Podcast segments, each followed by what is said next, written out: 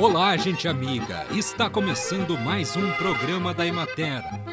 Produzido pela Gerência de Comunicação da Emater do Rio Grande do Sul.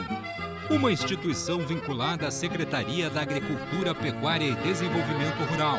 Com apresentação de Matheus de Oliveira e técnica de José Cabral.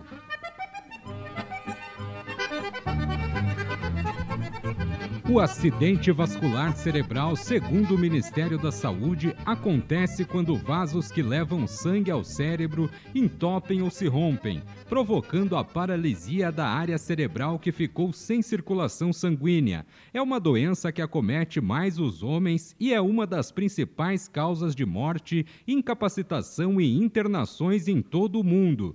Quanto mais rápido for o diagnóstico e o tratamento do AVC, maiores serão as chances de recuperação completa. Desta forma, torna-se primordial ficar atento aos sinais e sintomas e procurar atendimento médico imediato.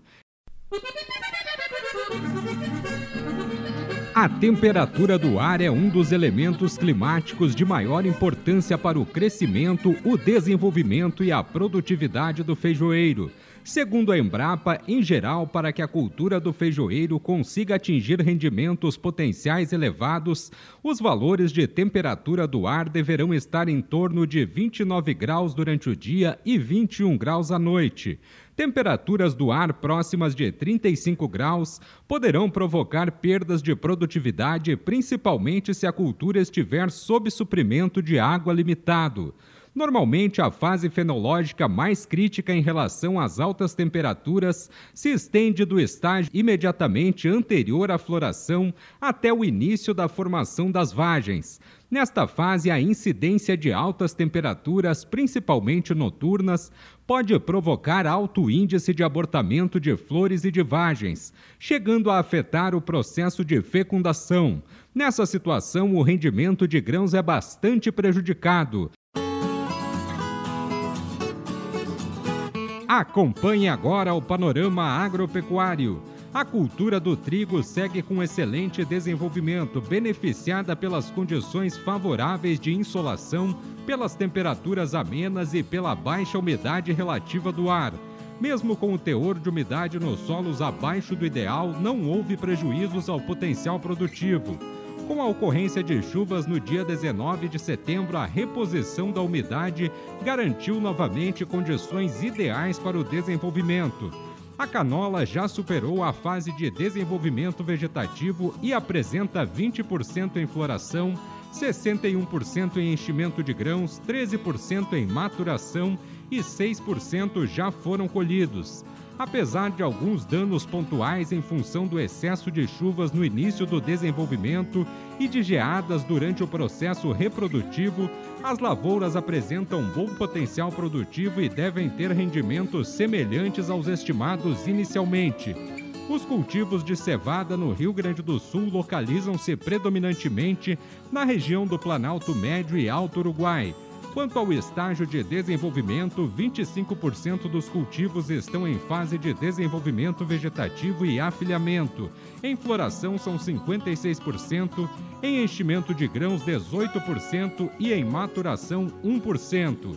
E a estimativa de cultivo de aveia branca no estado para a safra 2022 é de 392.507 hectares a produtividade estimada permanece em 2.217 quilos por hectare.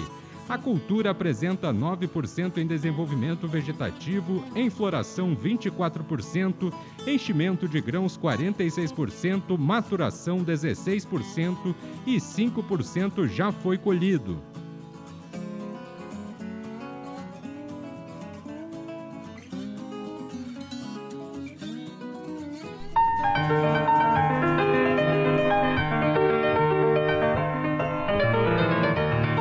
No programa de hoje, o gerente técnico estadual da Emater, Jaime Rias, fala sobre a próxima edição do Prêmio Referência Leiteira. Estão abertas as inscrições para a segunda edição do Prêmio Referência Leiteira do Estado do Rio Grande do Sul.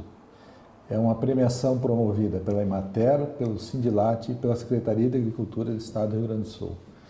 E visa reconhecer o trabalho dos produtores de leite do Estado do Rio Grande do Sul que se destacam em termos de produtividade e qualidade do leite.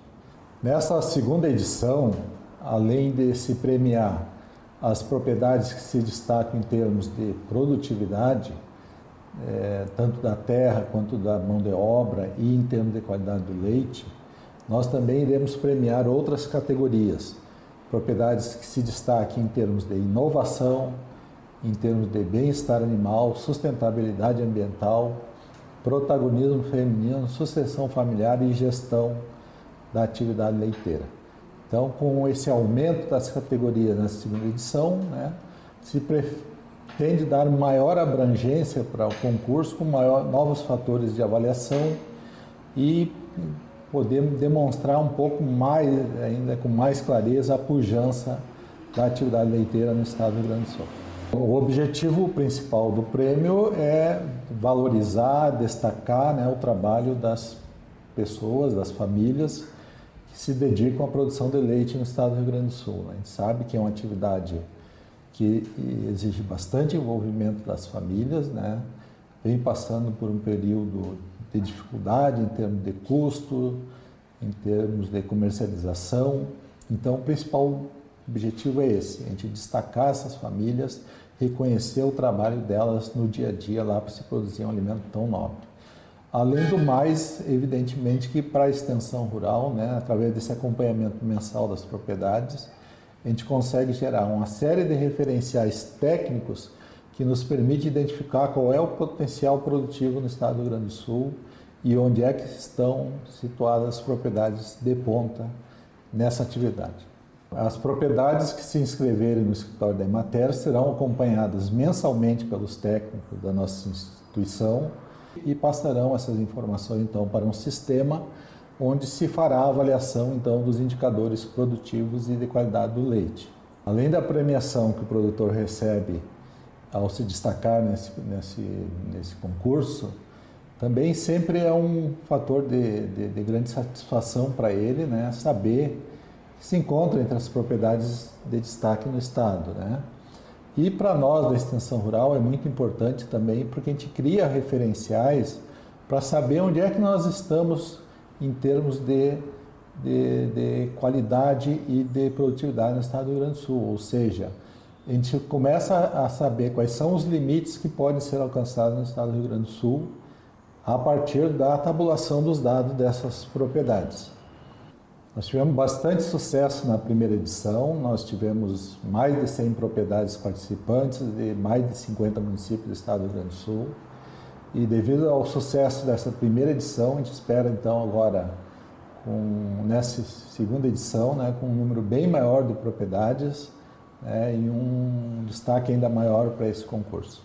Então, as propriedades do Rio Grande do Sul que entregam leite para alguma das cooperativas ou indústrias estabelecidas no estado do Rio Grande do Sul, né, a gente está convidando para que até o final do mês de outubro, até o dia 31, procurem os, os escritórios municipais da Emater, se informem sobre o regulamento e participem dessa premiação. Né? Mesmo aquelas propriedades que não forem premiadas ao final do certame, lá na próxima Expo Inter, né, terão é, como benefício conhecer o seu resultado em relação às demais propriedades participantes. Então, terão um feedback né, para conhecer também os seus resultados em relação às demais que irão se inscrever. Conversamos hoje com o gerente técnico estadual da Emater, Jaime Rias.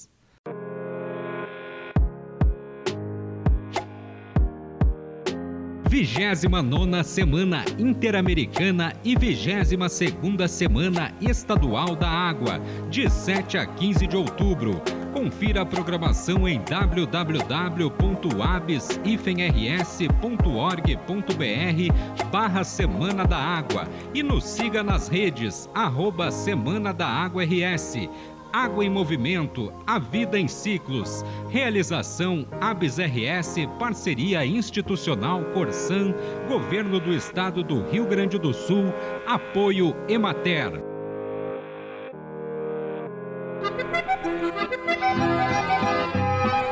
E assim encerramos mais um programa da Emater.